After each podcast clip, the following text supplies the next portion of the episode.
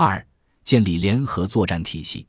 随着我国面临的国际环境发生深刻复杂变化，霸权主义、强权政治、单边主义时有抬头，恐怖势力、分裂势力活动猖獗，现代战争形态也在不断发生变化，武器装备精确化、智能化、隐身化、无人化加速发展，多兵种联合作战已经成为未来战争的发展趋势。加之我军体制编制发生变化，国防和军队领导指挥体制改革、规模结构和力量编程改革已基本完成，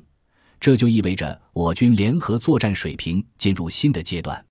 在这种背景下，作为新时代作战条令体系的顶层法规，《中国人民解放军联合作战纲要》试行（以下简称“纲要”）于二零二零年十一月七日正式实施。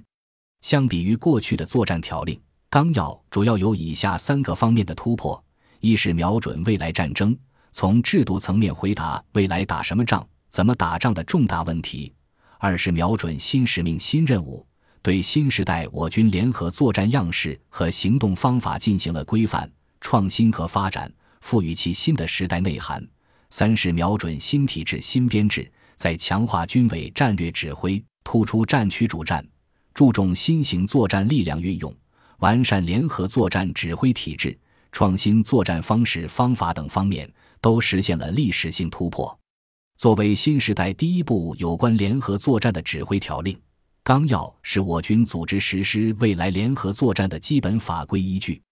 标志着我军对战争形态演变、联合作战规律有了全新的认识和把握。